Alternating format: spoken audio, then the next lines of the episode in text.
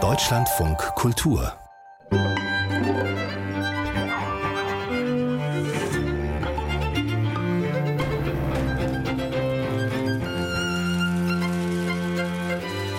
Muss Kunst, muss Literatur moralischen Ansprüchen genügen? Müssen Künstler, Schriftsteller integre Menschen sein? Und wenn sie es nicht sind, lassen sich Werk und Autor dann so einfach trennen? Wer darf über was schreiben? All das sind Fragen, die seit einer Weile heftig diskutiert werden. Auch wir werden diese Fragen diskutieren müssen bei den literarischen Neuerscheinungen, über die wir heute reden. Und das sind meine Gäste. Die Schriftstellerin Eva Menasse. Ich habe das Buch von Charlotte Kneuss mitgebracht. Gittersee, ein Debütroman, der mich äh, beeindruckt hat wie schon seit langem keiner. Er erzählt eine kleine, große DDR-Geschichte über Schuld und Unschuld in einer Kargheit, die an frühe andere DDR-Literatur erinnert, aber auch eine große Poesie und eine moralische Wucht entwickelt. Der Publizist und Autor Jakob Augstein. Dieses Buch ist eine literarische Sensation. Louis Ferdinand Célines Erlebnisse im Ersten Weltkrieg. Nichts für schwache Nerven, eine Orgie aus Gewalt, Menschenhass, Hoffnungslosigkeit, aber gerade in unserer Zeit brandaktuell, denn es zeigt den Krieg als das, was er eigentlich ist, eine obszöne Abscheulichkeit. Die Schriftstellerin und Kulturwissenschaftlerin Mitu Sanyal. Vaters Meer ist ein Roman über eine sehr westdeutsche Kindheit, wenn deine Eltern aus der Türkei kommen. Und es ist sozusagen Dennis Utlos Leben als Sohn. Es geht über Erinnerungen, wie die Geschichten, die wir uns über uns selbst erzählen, sich immer wieder verändern, wie wir immer wieder neu drum herum gehen. Und es ist auch ein sehr politischer Roman. Ich habe den neuen Roman von Daniel Kehlmann mitgebracht, Lichtspiel. Und ich freue mich, dass Sie dabei sind, zu Hause und hier im Berliner Ensemble. Herzlich willkommen.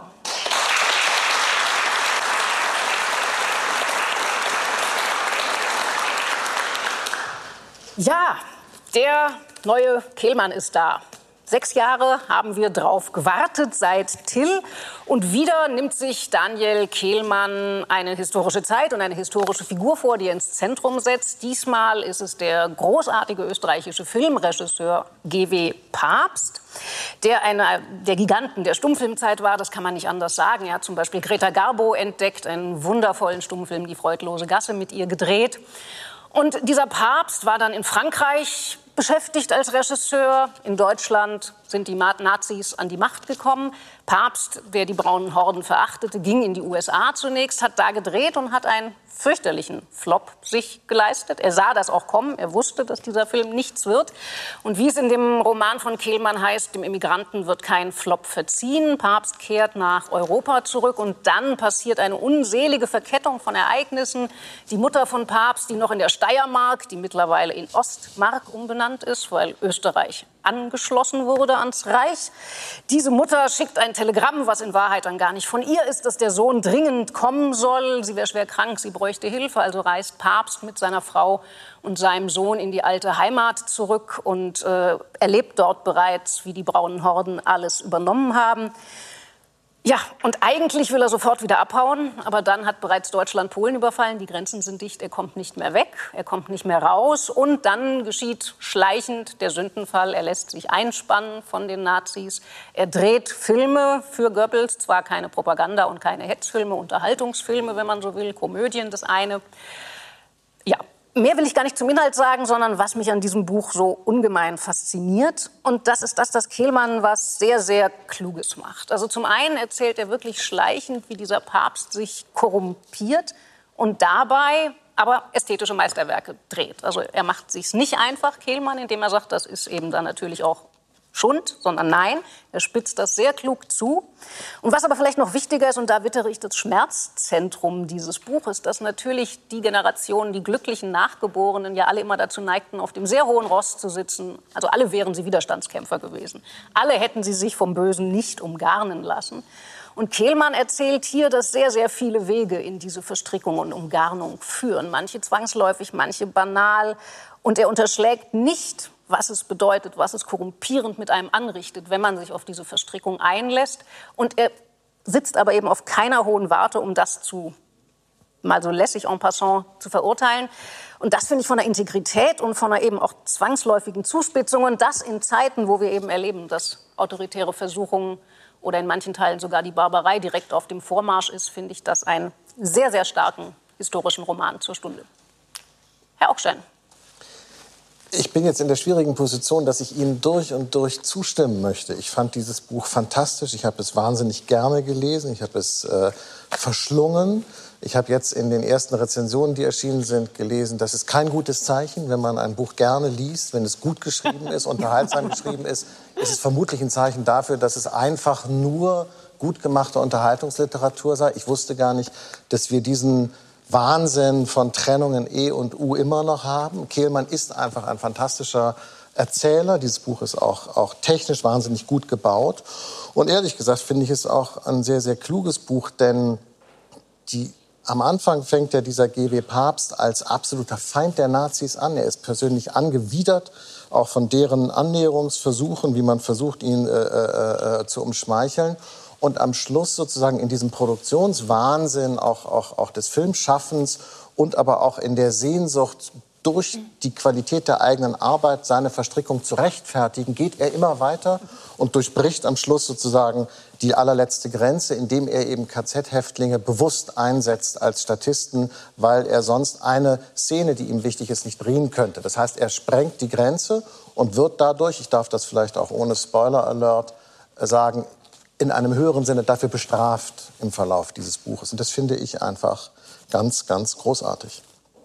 Dazu muss man sagen, dass das alles äh, Fiktion von Daniel Kehlmann ist. Man kann über dieses Buch, das wirklich großartig ist und ein riesiger Wurf, wieder ein artistisches Kunstwerk, auf so vielen Ebenen sprechen. Sie, Frau Dorn, haben den Inhalt und die moralische Problematik erzählt. Ich gebe Ihnen völlig recht, Herr Augstein, es ist immer ein Ausweis für ein Buch, wenn man es verschlingt. Äh, alles andere ist einfach... Äh, komisches Kopfdenken von seltsamen Menschen, die, glaube ich, Lesen dann auch als Strafe empfinden. Ähm, es muss wehtun. Es muss wehtun, damit es gute Kunst ist. Ja. Genau, da sind wir nicht, da sind wir nicht so dabei. Ne? Äh, es ist auch ein wahnsinnig filmisches Buch, das auch sehr, sehr viel spricht über Filmschnitt. Ähm, nun ist zufällig meine beste Freundin eine geniale Cutterin und ich weiß davon ein bisschen was. Und das ist ganz, ganz toll gemacht, äh, wie Kehlmann auch zeigt, dass Schnitt das ist, was den Film zum Film macht und, und was Perspektive bedeutet und was dann auch alles fehlt. Es gibt eine wunderbare Geschichte ganz am Ende, eine wunderbare Szene, als G.W. Papst äh, durch, durch das Prag, das schon in Trümmer fällt und in den letzten Kriegstagen und sich selbst schneidet im Kopf, weil die Situation so unerträglich ist. Und er, er, es geht ihm schlecht und die Bomben fallen und er kann nicht mehr und er muss was Schweres tragen. Und dann denkt er immer, Schnitt, ich bin schon beim Bahnhof. Also in, in, das ist alles ganz, ganz wunderbar dennoch, ich meine, es ist am interessantesten bei wahnsinnig guten Büchern über die kleinen Fehler zu sprechen, die sie dann doch machen. Das Entsetzen des Kameramanns am Ende, als er erkennt, dass da in den Statisten äh, offenbar Häftlinge sitzen, das ist mir zu dick. Die Menschen waren nach diesem Krieg, gerade am Ende dieses Kriegs, allesamt moralisch so ermüdet und erschöpft. Und jeder hat beim Rausgehen aus der Straße äh, Deserteure an, an der Straßenlaterne baumeln sehen. Das heißt, ich glaube schon, die haben das wahrgenommen, aha, da haben sie jetzt KZler noch geholt, aber dann weiter im Plan. Ich glaube, dieses ganz groß ausgemalte, wie, wie schlecht es dem Kameramann geht, dass der fast kollabiert beim Drehen, das glaube ich nicht. Aber wie gesagt, das ist ein, eine, eine Winzigkeit. Daniel, gleich sind Sie dran, aber da muss ich kurz entgegnen, aber das ist ja eingebaut. Also zum einen wird diesem Kameramann auch schlecht, weil der eine völlig aberwitzige Kamerafahrt äh, auf einem kranartigen Gebilde machen muss. Und er erkennt seinen alten äh, Kinderarzt. Aber jetzt ist erst mal Frau Sanyal dran. Also ich möchte mich der allgemeinen, der allgemeinen Begeisterung schon anschließen. Also ich habe das gelesen, es war wirklich so ein Werk. So und auch jedes einzelne Kapitel hätte mich als Kurzgeschichte schon glücklich gemacht. Also jedes einzelne Kapitel funktioniert. Es hat einen, einen, einen eigenen irgendwie ähm, Spannungsbogen. Es ist beeindruckend und es ging mir tatsächlich ähnlich, dass ich dann angefangen habe zu überlegen, wie klopfe ich das historisch ab? Ist es wirklich so? Es ist ein Buch, das mich unglaublich, also es ist ein Buch, das zeigt, wie paranoid ein System ist, wie paranoid es die Bürger und Bürgerinnen macht ich bin paranoid geworden beim Lesen. Es hat mir nicht gut getan, das Buch zu lesen. Ähm, und habe dann überlegt, ist es aber wirklich so? Also weil alle agieren ja aus Angst. Also auch Papst wird ja nicht nur korrumpiert, sondern Papst hat ja unglaubliche Angst. Wenn er nicht mitmacht, was passiert ihm dann? Und an irgendeinem Punkt dachte ich mir, ist das entlastend? Und das fand ich ganz interessant. Also dass ich plötzlich Fragen an ein Buch hatte, die so Meta-Fragen waren. Ich dachte, ist das warum? Ich möchte eine Sache noch mal ganz stark betonen, weil ich finde, dass man das, ich finde es nicht richtig, das Buch zu reduzieren auf die moralische Botschaft, das Reinrutschen in so ein System und Kollaborateur werden eben keine banale, sondern eine sehr komplexe Angelegenheit ist. Das das wissen wir doch in Wirklichkeit alle. Was toll ist an dem Buch, ist auch seine Machart, diese Kapitel aus allen verschiedenen Perspektiven, äh, diese, äh, diese psychotischen Anteile. Es gibt Kapitel, die sind fast reine Dialoge, die wahnsinnig komisch sind. Also er versucht ja wirklich das ganz große Kino als Roman zu machen. Und das, ich mag das immer, wenn die Romanstruktur mit dem verhandelten Thema irgendwie transzendiert. Und das ist mir hier, scheint mir hier sehr, sehr gelungen. Er nimmt sich die Zeit, etwas zu machen, was er in seinen äh, äh, Vorlesungen zur, zur Poetik in Frankfurt einmal angekündigt hat, nämlich zu gucken, wie haben eigentlich nach dem Krieg die Leute unmittelbar nach dem Krieg zusammengearbeitet und zusammengelebt, die Opfer, die Täter, die Mitläufer, die Verstrickten, die, die von draußen wieder reingekommen sind, die zurückgekehrten Immigranten. Wie war das eigentlich, dieses Leben zusammen? Und er schreibt in diesen Poetikvorlesungen, äh, das wäre, darüber müsste man eigentlich mal ein Roman geschrieben werden. Und, und, und er der Gegenstand, an dem er diese Gedanken durchdenkt, ist der Film. Also es sind, ist sozusagen, das ist wie, wie die sind die Nachkriegsfilme in Deutschland und in Österreich. Mhm. Und er nimmt sich eben in diesem Buch jetzt nicht die Zeit, einen ganzen Roman darüber zu schreiben, aber am Schluss kommt halt ein Kapitel, wo man das macht, wo sozusagen Leute von draußen da hinkommen und mit denen dann zusammenarbeiten, die da als Täter waren. Und das ist schon ja, das, das ist also, irrer Bogen, also, den er macht, weil er, das Buch fängt ja an vor dem Krieg, es geht sozusagen durch diese Zeit durch und danach eben auch noch. Und das ist schon irgendwie cool, finde ich. Also eine der, der, einer der grandiosesten Handlungsstränge ist doch die Geschichte dieses Sohnes. Also der Jakob Papst, der Sohn von G.W. Papst, der zum flammenden Hitlerjungen Nazi und das ist das, wo am Schluss die Frau von Papst sagt, also ich kann dir vieles verzeihen, aber dass unser Sohn zum mhm. Nazi geworden ist, weil wir zurück nach Deutschland oder eben in dem Fall nach Österreich sind, das ist das, was ich dir nicht verzeihen kann auf dieser Welt. Und das ist so eine, also das macht Kehlmann schon grandios, wie der diese Abhärtungsrituale dieses Jungen beschreibt. Also der ein empfindsamer Künstlersohn ist. Und auf einmal hat er diese stiernackigen Schulkameraden und er muss sich selber auf hart trimmen. Was ja beeindruckt beim Buch ist, dass jede einzelne dieser Figuren faszinierend ist. Also jede einzelne Figur fand ich glaubhaft und auch die Entwicklung, die die Figur im Laufe des Buches durchgemacht hat, fand ich glaubhaft. Sogar die Nebenfiguren, sogar Louise Brooks, die ja wirklich nur angeteasert wird, war unglaublich unglaublich glaubhaft auch, wer sie dann am Ende des Romans war. Ich sehe, der Jubel ist ziemlich einhellig. Ich fand nicht glaubhaft, dass die tschechischen Schneiderinnen ziemlich einhellig gesagt. dass die tschechischen Schneiderinnen weggelaufen sind, weil sie die KZ-Insassen nicht in ihre Kostüme einnähen wollten. Das glaube ich einfach nicht. Äh, Anfang Ach, die sind weggelaufen, weil die, weil die weil sie, sich so, weil, sie sich so, weil sie sich so geekelt haben vor den stinkenden Menschen, die aus dem KZ gebracht wurden. Das glaube ich nicht. Das sind, aber das sind so Kleinigkeiten, die mich dann halt stören, die ich mich nun auch mit dieser Zeit sehr viel beschäftigt habe. Aber lassen wir das. Das okay, ist Mäkelei. Also wir lassen es mit dem ziemlich ja, stehen. Begeisterung ja. ziemlich. So, ähm, jetzt kommen wir zu einem Roman, wo es gleich vorneweg eine sehr frohe Botschaft zu verkünden gibt, beziehungsweise muss man sagen, Frau Menasse, Sie hatten einen ausgezeichneten Riecher, als Sie dieses Buch für die Sendung nicht zum ersten Mal, liebe Frau Dorn, zum ersten Mal gewählt haben. Denn der Roman, den Eva Menasse gleich vorstellen wird, Charlotte Gneuss Gittersee, hat, wie heute bekannt gegeben wurde, den Aspekte Literaturpreis für das beste Prosa-Debüt des Jahres gewonnen. So, mit der Vorlage sind Sie jetzt dran, Frau Menasse. Hochverdient für Charlotte Gneuss. Mich hat lange kein Debüt mehr so beeindruckt wie dieses. Es ist ein schmaler Roman, eine vermeintlich kleine Geschichte, aber ein großer Wurf und die Autorin ganz eindeutig ein ganz großes Talent. Die Handlung spielt in einem Vorort von Dresden, nämlich Gittersee in den 70er Jahren, also wir sind in der DDR. Die Protagonistin ist ein 16-jähriges Mädchen, das hauptverantwortlich für seine kleine Schwester ist, die offenbar ein Kleinkind noch ist, gerade laufen lernt, ein Nachzügler kennt. Die Handlung setzt blitzschnell auf den ersten zehn Seiten ein. Äh, Paul, die große Liebe unserer Protagonistin Karin, möchte seine Freundin überreden, mit über, ins, übers Wochenende mit in die Tschechoslowakei zu fahren. Karin lehnt ab. Sie sagt, ihre, ihre, Eltern erlauben das nicht. Dabei fragt sie nicht mal. Auch das ist schon ein genial psychologisches, richtiges, äh, richtige Beobachtung Natürlich will Karin nichts lieber als mit ihrem Freund in die Tschechoslowakei fahren, aber nicht mal zu fragen bedeutet, ich bin 16, ich habe ein Pflichtbewusstsein und ich weiß, ich kann nicht einfach abhauen. Mit, heutiger Leser, äh, mit heutigem Leserblick denkt man, warum geht sie nicht einfach, warum macht sie nicht? Nein, das macht man nicht mit 16, wenn man ein Kleinkind zu betreuen hat. Also ich finde das absolut geglückt. Ähm, Paul kommt aber nicht zurück. Am nächsten Tag steht die Stasi vor der Tür, Republikflucht.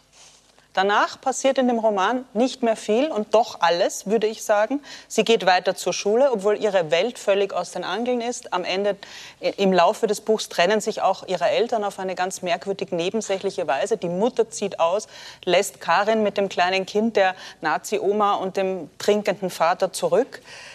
Und die 16-Jährige hat keine Möglichkeit, sich gegen die Interviews der Stasi zu wehren, die jetzt auf sie zukommen. Und sie wird da reingezogen.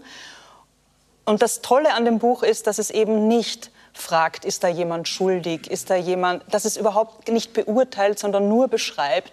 Und wie ich finde, diese Diktatur im ganz Kleinen, wo jeder jeden bespitzelt, ähm, ganz wunderbar einfängt. In einer meisterlichen Schlichtheit. Ähm, erzählt sie das. Und das erinnert wirklich an, an die klassische DDR-Literatur von Christa Wolf über Volker Braun bis zur frühen Monika Maron. Also ich finde das ein ganz, ganz tolles Buch und sehr verdient der Aspekt der Literaturpreis. Ähm, Frau Sanyal, haben Sie verstanden, um dieses Buch gab es ja ein, wie soll man es nennen, äh, eine gewisse Form von Erregung oder Aufregung, weil äh, die Autorin, ich glaube Jahrgang 92 ist sie, also in jedem Fall sowieso eine aus DDR-Sicht nachgeborene, aber noch dazu in Ludwigsburg geboren, also im Westen, obwohl sie Familie hat, die, die DDR, in der DDR gelebt hat. Äh, und es gab eine Riesenaufregung, darf eine junge Westautorin nun einen Roman schreiben, der in der DDR der 70er, haben Sie, haben Sie diese Aufregung in irgendeiner Form verstanden? Ähm, nein, also was ich verstanden habe, es gab eine Liste mit Worten, irgendwie, die man in der Form nicht in der DDR verwendet. Also, ne, dass man irgendwie Plastetüte und nicht Plastiktüte sagt und so. Äh, Plastebeutel. Plastebeutel, das war's, genau. Jetzt, ähm, und wo ich nicht denke, den Fehler gleich jetzt, wieder machen. Genau, oh Gott.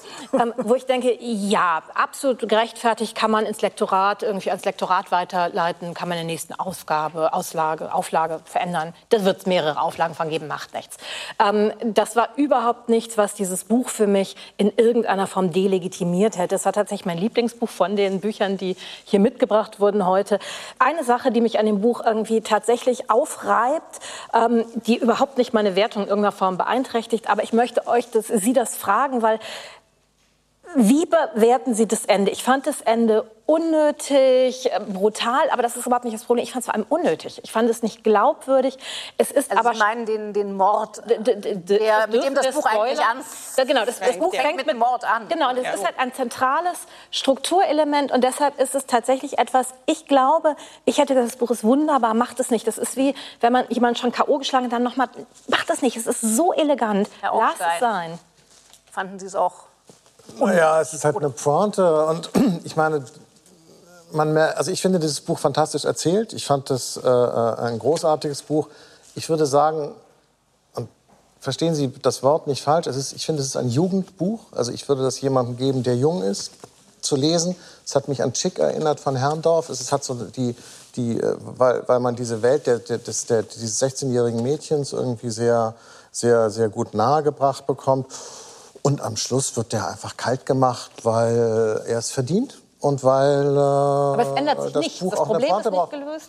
Naja, das Problem dieses Mädchens ist vielleicht ein bisschen gelöst, weil vielleicht, äh, es ist natürlich eine schriftstellerische Fantasie, also, äh, weil sie sich vielleicht ein bisschen rausgezogen sieht aus der, aus der Beschuldigung. Was wusste sie von dieser geplanten Republikflucht und was nicht? Übrigens, ich habe das inhaltlich anders verstanden. Sie wusste doch nicht, dass ihr Freund äh, Republikflucht. Nein, nein, das wusste er nicht. Nein, nein eben. Ah, Entschuldigung, dann war das ein Missverständnis. Sie, da ging's, für Sie ging es nur um die Frage, mache ich jetzt Ferien oder ja. nicht? Ja, die wollten, nicht, nicht verlasse ich die DDR. Ja. Nee, nee. Und für ihn ging es aber um die Frage, nehme ich um die mit, mit ja. oder nicht? Also insofern ich finde, es ist ein total tolles Buch. Ich fand die Diskussion vorher, darüber würde ich gerne kurz noch reden, echt gefährlich und schwierig. Ja, wer darf über was schreiben? Weil das jetzt eine junge Frau ist aus dem Westen, soll sie nicht über die DDR schreiben können. Wieso das denn eigentlich? Die DDR wird da zum historischen Material, zum Hintergrund für Literatur. Das ist total okay und total äh, legitim. Ich finde, sonst wird es halt auch echt schwierig. Sonst dürfen Männer nicht mehr über Frauen schreiben ja, und nur noch Homosexuelle über Ja, Daniel Kehlmann hätte Leute seinen Roman so. auch nicht schreiben dürfen, also, weil äh, so. Also, bist also wenn jemand, Daniel. Das wäre das Ende der Kunst. Ganz quasi. genau. Wenn, wenn jemand äh, nichts anderes an dem Roman zu kritisieren hat, als dass einmal Plastiktüte statt Plastebeutel steht, aber umgekehrt,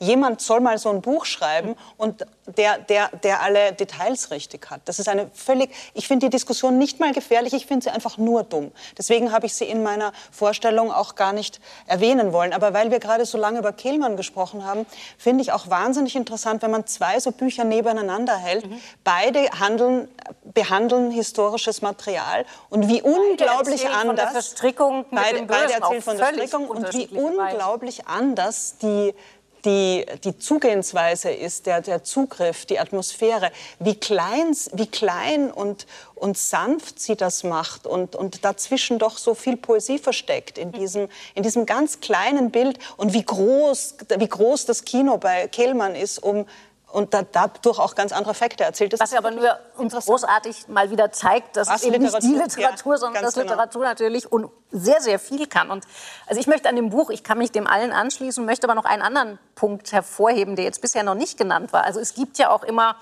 die Diskussionen darüber, also wenn man über äh, Romane, die in totalitären, diktatorischen Systemen spielen, dass da immer sozusagen mit dem Wissen von später, oh, wir schauen auf eine Diktatur. Und den Satz zu sagen, denn natürlich gab es da auch erstmal einen ganz normalen Alltag. Genau. Das, es wurden Leben gelebt. Es gab dieselben Probleme. Also das klingt so banal, aber ich glaube, man muss diese Banalität einmal sagen. Und das erzählt sie natürlich. Und da gebe ich Ihnen recht. Ich würde auch sagen, das ist keine Beleidigung des Buches, wenn man es Coming-of-Age-Roman nennt. Also das ist eine ganz normale 16-Jährige erst. Ja, aber Katja die, Heuer musste sich sehr rechtfertigen mit Diesseits der Mauer. Es ist ja auch interessant, dass wir jetzt in diesem Jahr äh, diese beiden also Sachbücher hatten.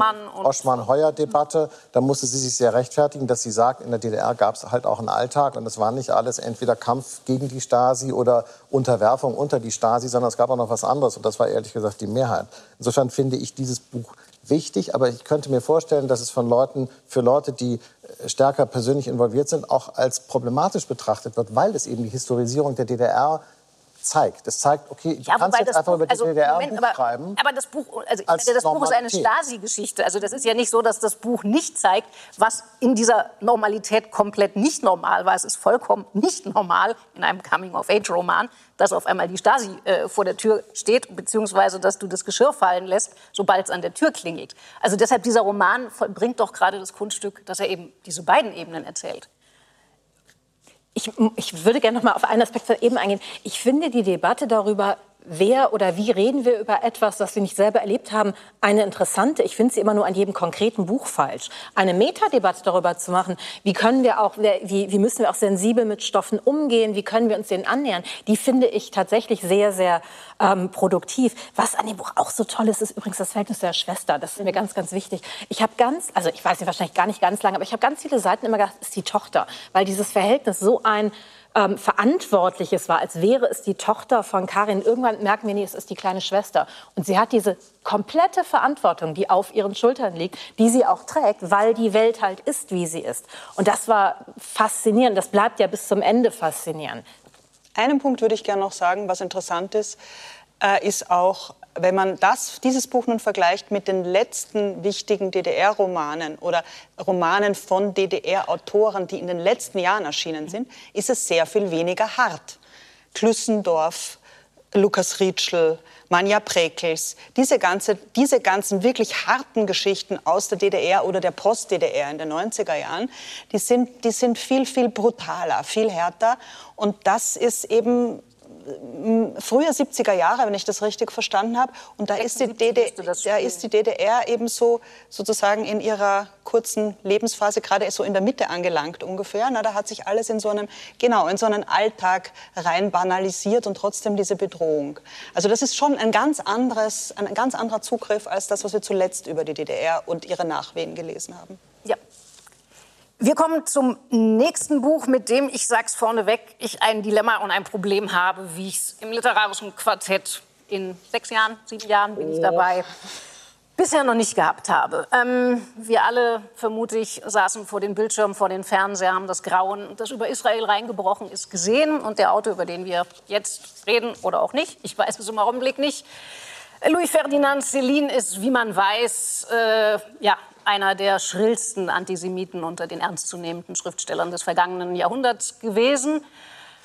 Deshalb ist meine persönliche Neigung ähm, heute sehr, sehr gering, ähm, über diesen Autor zu sprechen, obwohl diejenigen, die auch Texte von mir lesen und mich kennen, wissen, ich bin immer eine große Verteidigerin, dass man selbstverständlich Autor und Werk trennen muss. Und ich sage es auch gleich vorneweg, das Buch, um das es heute eben geht oder nicht gehen wird, Krieg, ist auf keiner Seite antisemitisch. Also es geht tatsächlich um das Problem mit dem Autor, das ich habe. Und ähm, da es eben mir zuwider ist, zu sagen, das zu beschließen, dass dieses Buch jetzt hier aus dieser Sendung gecancelt wird, das kann ich nicht, will ich nicht. Äh, äh, Herr Augstein, ähm, vielleicht erklären Sie mal vorneweg, und das betone ich auch heute noch mal explizit, wir machen natürlich die Bücherauswahl nicht aktuell, sondern Wochen vor einer Sendung. Also ich glaube, es war ungefähr ein Monat her, als wir uns verständigt haben.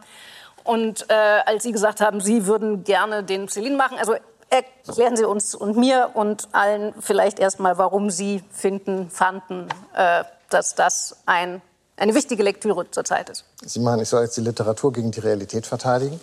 Hm. Na gut, ich meine, es geschieht, es geschieht halt nicht so oft, dass ein Stück Weltliteratur 80 Jahre nach der Entstehung entdeckt wird. Das ist hier der Fall. Äh, und natürlich ist Celine ein hochproblematischer Autor. Aber wir können auf ihn nicht verzichten. Und wenn sowas kommt, darf man darauf nicht verzichten, denn er ist schlicht und ergreifend der beste französische Schriftsteller des 20. Jahrhunderts, würde ich jedenfalls sagen. Und einer, der mich immer sehr, sehr fasziniert hat. Ich war wirklich äh, äh begeistert, als ich erfahren habe, dass Krieg jetzt auf Deutsch erscheint. Das ist ähm, Teil seiner verqueren Lebensgeschichte, dass ihm zum Kriegsende 6000 Seiten Manuskript abhanden gekommen sind, die jetzt erst 2021 äh, sozusagen wieder aufgetaucht sind und der Öffentlichkeit zugänglich gemacht werden. Das ist das erste Buch, was auf Deutsch erschienen ist. In, in Frankreich ist äh, London äh, schon erschienen. Das wird sicherlich auf Deutsch auch demnächst kommen. Dieses Buch schließt eine Lücke in Celines Werk.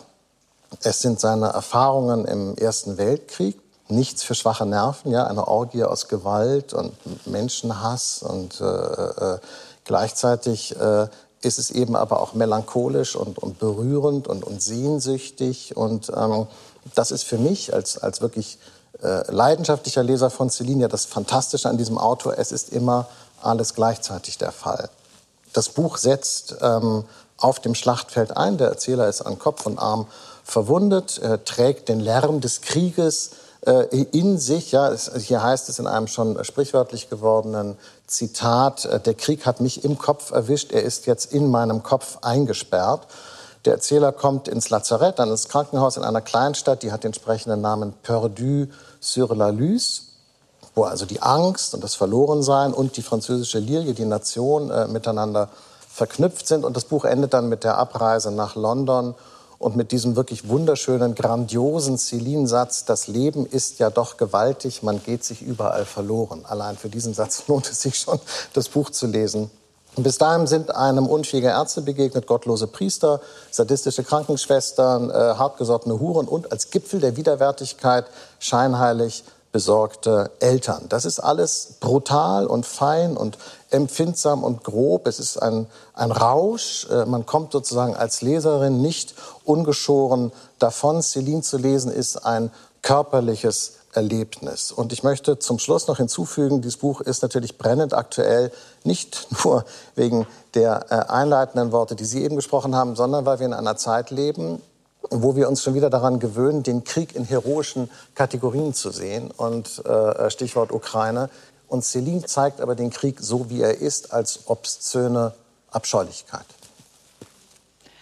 Frau Minassi, ja, wollen Sie bin, was sagen? Ich, ich, äh, ich kann Ihnen sehr, sehr weit zustimmen mit der Einschränkung, dass ich keine leidenschaftliche Celine-Leserin bin und auch noch nie gewesen bin. Ich kann äh, Ihnen, Frau Dorn, äh, nicht ganz folgen, weil mir tote Antisemiten noch mehr egal sind als lebende. Lebende nur dann, wenn sie mir gefährlich werden. Ähm, dass, dass, wir, dass wir gute antisemitische, rassistische, frauenfeindliche Autorinnen und Autoren lesen, das, das wird immer weiter so sein. Und ich glaube nicht, das sage ich auch im Zuge auf andere Diskussionen, die sich gerade hier auf dem Horizont aufbauen, dass sich Bücher dadurch ändern, weil das Tagesgeschehen es gebietet. Das halte ich für einen ganz gefährlichen Zugang. Und Darüber hinaus nochmal bin ich keine Celine-Liebhaberin, aber ich, ich kann konzidieren, dass vor allem diese ersten 20, 30 Seiten, wo er sich da verletzt auf Hilfe äh, durch, durch eine verwüstete Landschaft schleppt, eine sehr sprechende und sehr, einem sehr auch körperlich nahegehende äh, Erfahrung bringen, was das bedeutet. Krieg ist immer Chaos. Man weiß nicht, wo man ist. Man er schreibt an einer Stelle, er teilt seinen Körper in verschiedene Teile, den schmerzenden Teil, den blutenden Teil, den nassen Teil und der, der Teil, der dankbar ist, dass er einen Engländer gefunden hat, so ungefähr. Das Buch ist natürlich glänzend übersetzt, wie immer von Hinrich von äh, Schmidt-Henkel. Ähm, aber dann im Fortgang des Buchs ist mir dann doch wieder sehr teveleitisch zumute gewesen. Ne? Das sind so diese Männerfantasien. Also zum Blut muss dann unbedingt auch noch der Eiter und die Masturbation und das Sperma kommen. Und dann muss die sadistische Krankenschwester dann alle, äh, am liebsten die amputiert, äh, amputierten Männer sadistisch masturbieren. Und da dachte ich dann schon wieder so, gähn, lass das den Männern über, die das gern lesen, ich nicht. Also klar, Weltliteratur, aber es muss ja nicht jeder jede Art von Weltliteratur mögen. Ich, äh, es, es, es, es, war ganz interessant, weil ich war bei diesem Buch tatsächlich vor einem Dilemma. Ich wollte es nicht lesen, ich wollte es nicht lesen. Ich habe es dann als letztes von den vier Büchern gelesen. Dann war ich wirklich beeindruckt. Also diese, diese Sprache war, also dass er es schafft, die Gewaltigkeit darzustellen, und an keinem Punkt sentimental zu werden. Und an keinem, also es ist mir nicht zu dick. Das fand ich überraschend. Dann wurde ich wütend auf den Autor, dass ich dachte, ja, okay, du bist ein Nazi, das ist, das ist ein Problem. Aber du hast dieses Manuskript einfach in deiner Wohnung in Paris gelassen, als du geflüchtet bist. Ne? Also als dann irgendwie, ne, als Paris befreit wurde. Und naja, der dann, wusste, dass er riskiert, genau. hingerichtet Na, zu werden, genau. weil er mit den das Nazis kollaboriert dann, hat. Du gehst davon aus, natürlich werden die dein Manuskript aufbewahren. Welche welche, welche Form von irgendwie Entitlement ist es denn? Dann wurde ich wieder in dieses Buch hineingesogen und irgendwann am Ende dachte ich mir, warum will ich so etwas lesen? Und die eins, also wirklich, ne, warum, es ist, es ist schrecklich, was vorher, Krieg ist schrecklich. Und die einzige irgendwie für mich Rettung war dann tatsächlich, weil es ist ja erschütternderweise ein Antikriegsbuch, obwohl es wahrscheinlich überhaupt nicht so geplant war. Es ist ein Buch, wonach man rausgeht und wirklich denkt, es ist entsetzlich. Wenn wir im Moment über Krieg reden, ist da ganz viel wieder, es ist wirklich, also dem möchte ich mich anschließen, es ist wirklich eine Heroisierung, es ist ein Verdrängen des Leides der Menschen, die darin, die darin verwickelt sind. Und dann, also dieses Buch hat mich immer wieder in die Situation gebracht, dass ich jedes Urteil, was ich gefällt habe, sofort wieder relativiert habe. Und so bin ich aus diesem Buch rausgegangen. Also irgendwann Aber wie ging es Ihnen denn? Sie sind, das ist doch eins Wie, wie ging es Ihnen mit diesen pornografischen Teilen? Ich fand die einfach sowas von ja, glaubwürdig, unglaubwürdig, aber jedenfalls so. Fand die ziemlich beeindruckend. Ja, auch, die, auch die ganze Sache. Also ich glaube schon, dass es im Lazarett nur um Überleben und Sex geht. Das glaube ich sofort. Ja? ja? Wenn man da liegt und sich nicht mehr bewegen kann und einem x Körperteile fehlen, woran denkt man dann? Ja, ah, das, und das sind ja alles. absolut junge Menschen. Also es sind ja absolut junge Menschen. Und das, das, die Faszination der Krankenschwester mit den Kathedern, da habe ich lange darüber nachgedacht. Also irgendwie, welche, welche Inversion das auch ist und ähm, also in welcher Form sie dann auch die, die, die Verletzten penetriert. Penetration und, von ja, Verletzten, ja, genau. Von hilflosen also, Männern. Und ja, und das so war, gesehen könnte es zu, noch, noch zu einem Bannerwerk der neuen feministischen Literatur werden. Natürlich nicht, aber, aber ich, fand, ich fand es wirklich faszinierend. Ich fand es auch faszinierend geschildert. Auch, auch sowohl die, die Komplizität von ihm als auch die, ne, also und, und dass er auch wirklich darüber schreibt und am Ende hat er echte Tränen geweint. Da, ne, da, da, es war, es war wirklich, und du merkst, es ist schmerzhaft. Das sind also, Bilder, die gehen dir nicht ich aus dem Kopf. vielleicht auch noch zwei Dinge zu dieser Debatte. Frau Sie haben sich schon distanziert. Sie wollten nicht ja, ich möchte eine Sache sagen, weil mir das jetzt, äh, also zum einen möchte ich Ihnen entgegnen, dass Sie natürlich vollkommen recht haben. Also wir kennen uns gut genug, dass Sie wissen, dass ich die Dinge auch so sehe. Und gleichwohl möchte ich darauf bestehen, dass es ein Momentum gibt und ich hätte vor zehn Tagen anders geredet und würde auch vielleicht, wir wissen alle nicht, was die Zukunft bringt, aber es gibt einfach ein Momentum, wo ich in meinem Leben zum ersten Mal an einem Punkt war, wo ich auch an solche Grenzen der Trennung kommen und ich verstehe völlig, was Sie sagen. Und ich möchte aber doch einen Punkt noch mal revidieren, weil also diesen Eindruck, also ich gebe Ihnen völlig recht, das ist natürlich ein antimilitaristischer,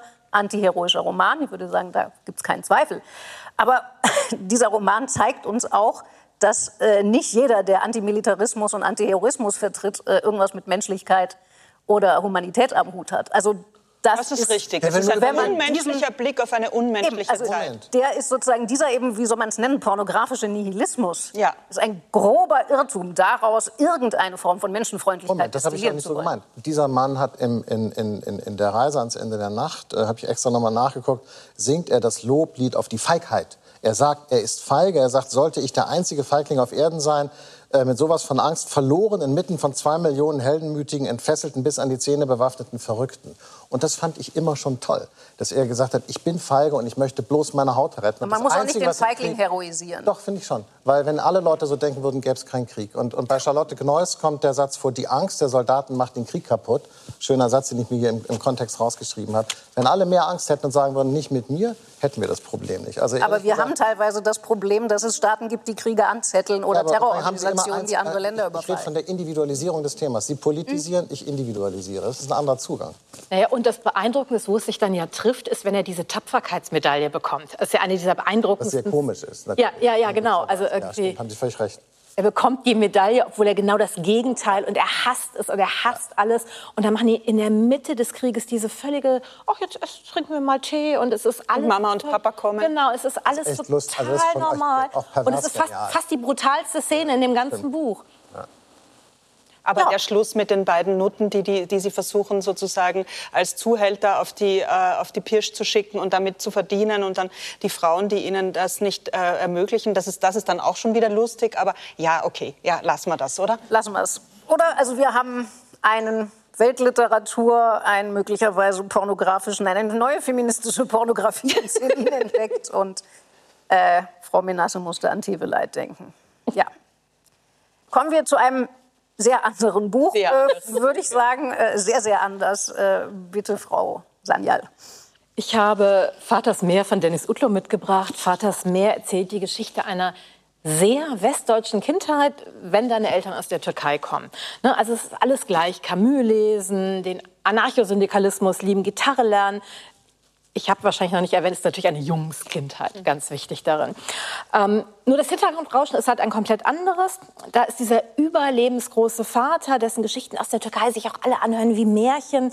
Und dann hat dieser Vater vor den Augen des Jungen, des, des pubertierenden Jungen, einen Schlaganfall, kommt von den Toten zurück. Natürlich kommt er von den Toten zurück, hat dann nochmal einen Schlaganfall liegt dann zehn Jahre mit Locked-in-Syndrom erst im Krankenhaus und danach bei der Mutter zu Hause und kann halt nur über Augenbewegungen überhaupt kommunizieren. Ansonsten gar nicht mit der Außenwelt kommunizieren.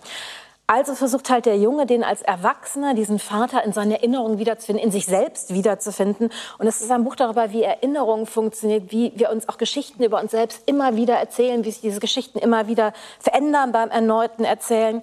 Und es ist ein bisschen, es ist weniger die Geschichte des Vaters, es ist eher so die Geschichte irgendwie Dennis Utlos Leben als Sohn. Und das ist A, sehr bewegend, weil es mit dieser ganz tollen poetischen Sprache, in einer sehr zarten Sprache auch geschrieben ist, aber vor allem, weil es so wahnsinnig ehrlich ist. Also der Sohn findet es langweilig, bei seinem Vater im Krankenhaus zu sein. Der lässt seine Mutter auch die komplette Pflege des Vaters übernehmen, weil er es auch muss. Also der muss sich als Jugendlicher von den Eltern auch irgendwie abgrenzen, um ein eigenes Leben leben zu können. Ich habe dabei ganz viel geweint. Ähm, ähm, ich habe noch viel mehr gelernt, und zwar darüber, was es heißt, als Junge aufzuwachsen, als migrantisch markierter Junge aufzuwachsen. Und ich habe danach meinen eigenen Sohn noch mal besser verstanden. Na, ja. Ähm, ich kann mich der Begeisterung sehr, sehr anschließen. Ich finde auch, dass das eine immens ergreifende Lektüre ist, ähm, wie dieser Sohn den Vater umkreist und seine eben, Sie haben es ja schon gesagt, die eigene Erinnerung befragt, der eigenen Erinnerung nicht traut, das Imaginieren quasi als das Missing Link zu diesem verlorenen Vater nimmt, weil der Vater auch ein großer Geschichtenerzähler war. Also obwohl dieser Roman sehr dankenswerterweise nicht damit hausieren geht, dass es ein Stück Autofiktion sei. Die Figur heißt ja auch anders, der heißt Yunus. Also das ist nicht Dennis, der hier erzählt, sondern ein Yunus. Der erzählt, würde ich sagen, dass dieses Buch den, wie soll ich es nennen, den literaturphilosophisch ernstzunehmenden Kern dieses Autofiktionshypes wirklich wunderbar erkennt, indem es das macht, was ja auch Annie Ernaux immer beschreibt. Dem, dem ich am letzten trauen kann, ist meine eigene Erinnerung. Also ich gucke mir ein Foto von mir als jungen Menschen an, früher, und niemand könnte mir quasi fremder sein. Ich muss schreiben. Und es gibt Figur. auch immer wieder Fotos, auf die er genau guckt ja, und, und, denkt so, ach echt? Und wie er die dann auch zum Leben erweckt. Also da gibt es eine ganz großartige Szene, wo er ein Foto seines Vaters beschreibt und das geht dann über. Also man sieht, es ist auch sehr filmisch, fast äh, ein bisschen wie Kehlmann arbeitet, wie auf einmal dieses Foto sich anfängt zu bewegen im ich habe, also ohne das Pferd jetzt totreiten zu wollen, aber ich hatte eine Frage, weil also ich muss gestehen, mir ist teilweise diese überbordende Weltall mit, also es sind dann kosmische Elemente und Sterne glänzen wie Silberschmuck, der aus der Schatulle des Universums gefallen war und der Komet im Ozean. Wo ich dachte, naja, also wenn jetzt ein westlicher Autor so schreiben würde, würde man schreien, irgendwie Exotismus, Orientalismus. Ähm, das ist jetzt hier aber okay.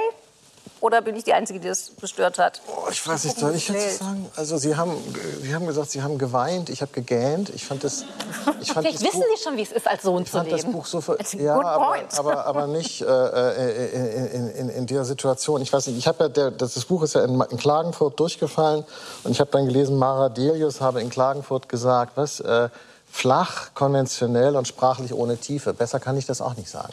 Ich fand das Buch Aber so langweilig. Aber ich habe ja genau dagegen argumentiert in Klagenfurt. Ich, ich, das Buch, ich fand das Buch einfach wahnsinnig langweilig und ich hatte das Gefühl, aus, aus, identitätspolitischen Gründen ist man aufgefordert, es gut zu finden. Er hat 14 Jahre lang darin geschrieben, deutlich zu lang. Äh, das sage ich dann so auch mal gegen Celine. Aus, aus, aus männlichen Gründen ist man äh, aufgefordert, es gut zu finden. Nee, das ist, streichen wir den Satz aus dem Protokoll. Das ist einfach unfair. Aber, aber wir sitzen doch hier, um über die Bücher zu reden, wie wir sie empfunden und gelesen haben. Oder ja, das aber das mit dem Identitätspolitischen... Und das Buch ist wirklich langweilig. Es ist einfach ein... ein weil es, es passiert... Und es das Buch ist sprachlich... Wenn wir es vergleichen mit Charlotte Gneuss, wir machen jetzt mal nicht Kehlmann, weil das ist sozusagen eine Klasse für sich. Wir machen nicht Celine, weil das ist sozusagen eine andere Zeit und eine andere Geschichte. Aber nehmen wir mal Charlotte Gneuss. Und, und nehmen wir mal ihn. Charlotte Gneuss hat eine ganz feine, präzise, irgendwie so äh, fliegende Sprache, die irgendwie aber trotzdem nicht versucht, irgendwie großartig zu sein, sondern mit die, durch diese Schlichtheit besticht, die aber wahnsinnig gut gemacht ist.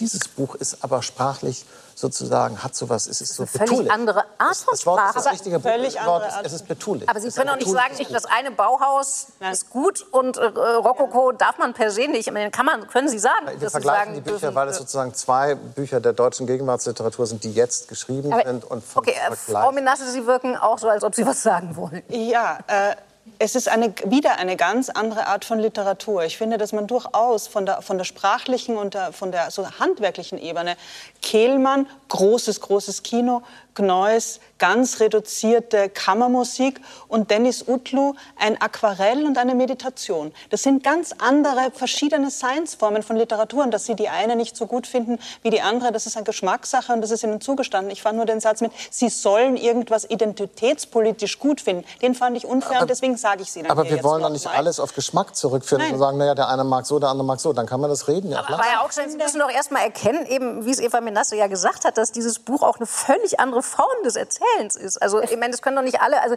ich, mag diesen Minimalismus Buch, von Charlotte Gneuss auch lieber, wenn Sie mich jetzt nach möchte gern ein paar, Ich möchte gerne ein paar Sätze über das Buch selbst sagen. Ich finde, es ist eine wie eine große Kapsel, in der ganz viel Schmerz und Trauer und Melancholie eingeschlossen ist. Ich habe ganz selten bei Büchern äh, das Problem, dass ich es nicht gleich weiterlesen kann. Ich fand es an manchen Stellen wirklich so herzergreifend mit diesem Vater und dem elfjährigen Sohn, der diesen Schlaganfallvater da besuchen soll und wie Sie gerade sagten, ihn gar nicht besuchen will, ihn das alles nervt und der dann viel zu spät, als der Vater schon tot ist, auf die versucht diese Geschichte. Ein, der hat, es geht um ein vaterloses Kind und diesen Verlust und diese Rettung eines Stücks seiner Biografie. Er reist dann an diesen Ort an der Grenze zu Mardin. Ja, arabischsprachiger, türkische äh, Minderheit ist dieser Vater gekommen. die ganze Geschichte, Geschichte ja. die ganze Geschichte der Eltern, die wahnsinnig emanzipierte, hochgebildete türkische Frau, die eigentlich nach Yale gehen wollte und sich dann in Hannover wiederfindet. Diese, wie Sie richtig sagten, äh, diese sehr westdeutsche Kindheit und auch dieses Identitätsproblem, das fand ich ganz faszinierend an Dennis Utlus äh, Buch, weil es genau auf dieser Grenze spielt. Wir lesen sehr viel Migrantenliteratur in letzter Zeit, weil sie zum Glück endlich gedruckt wird und Herr Augstein muss sie nicht gut finden. Und wir, wir sehen das sozusagen als die Fremden, die kommen und sich hier heimisch machen wollen oder sollen. Und Dennis Utlos Buch ist genau das. Der, das ist ein hannoveranischer deutscher Junge, der nur nicht so aussieht und der dann auch noch zu Hause diesen, diesen bewegungslosen Vater liegen hat für einen Großteil seiner Pubertät. Aber das allein ist schon eine so es ist so eine ergreifende Geschichte. Ja, ich möchte auch eine Sache zu dem Buch sagen, weil, weil ich es mitgebracht weil ich es dringend verteidigen möchte, weil, ich, weil es mir so wehgetan hat, dass ich es in Klagenfurt nicht genug verteidigen konnte. Weil ich glaube tatsächlich, ähm, es ist so leicht an gewisser Form an Charlotte Genoys Buch anzuknüpfen, weil wir kennen bestimmte Aspekte davon. Viele Dinge, auf die er referiert in dem Buch, kennen wir nicht. Das heißt, wir können, wir können sie nicht direkt füllen. Und er, es gibt bestimmte Sachen, da, da, da, das ist wie ne, Verwandte, die erzählen eine Geschichte, erzählen die schon wieder. Mir wurde an bestimmten Punkten auch langweilig in den Wiederholungen. Und das fand ich angenehm, weil irgendwann habe ich gemerkt, ich habe aber wieder zugehört. Also, ne, und dann bin ich wieder eingestiegen und dann bin ich doch auf einer tieferen Ebene eingestiegen. Bestimmte Passagen haben mich unglaublich mitgenommen darin und halt wirklich dieses, ähm, diese Gleichzeitigkeit mit dem absolut Deutschsein und und, und dass er diese Gleichzeitigkeit in einer Form beschreibt, dass er auch ganz viel über Politik mitteilt, ohne zu sagen, jetzt wird es groß und politisch, sondern dass es halt so en passant einfließt. Man merkt, oh. Ich habe noch was, ähm, äh, um, um Sie echt zu ärgern. Ähm, es ist trivialpsychologisch. Dies ist eine, es ist eine permanente Selbstanalyse, eine Selbstbeobachtung, aber mit so ganz trivialem Vokabular und mit so ganz oberflächlichem Zugriff, wie, wie, wie in der Brigitte.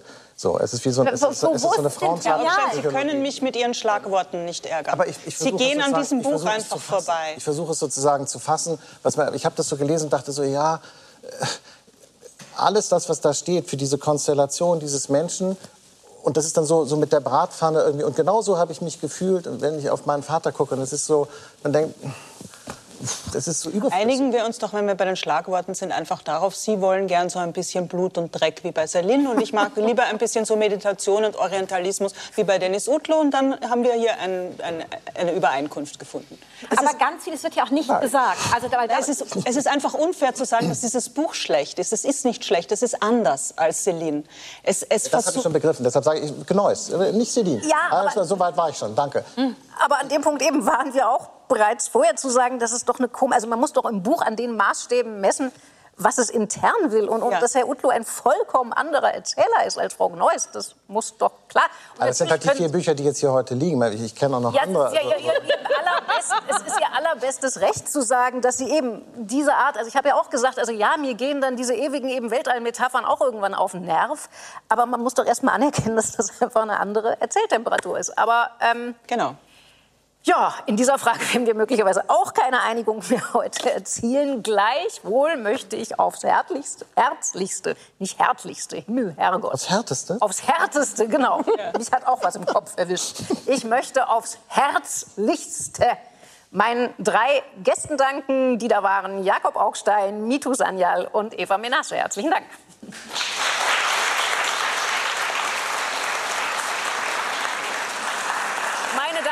Hier in Berlin und zu Hause, Ihnen danke ich selbstverständlich auch. Und ich darf Ihnen noch äh, zwei Dinge verkünden. Das eine ist, dass nächste Woche in Frankfurt die Buchmesse stattfindet.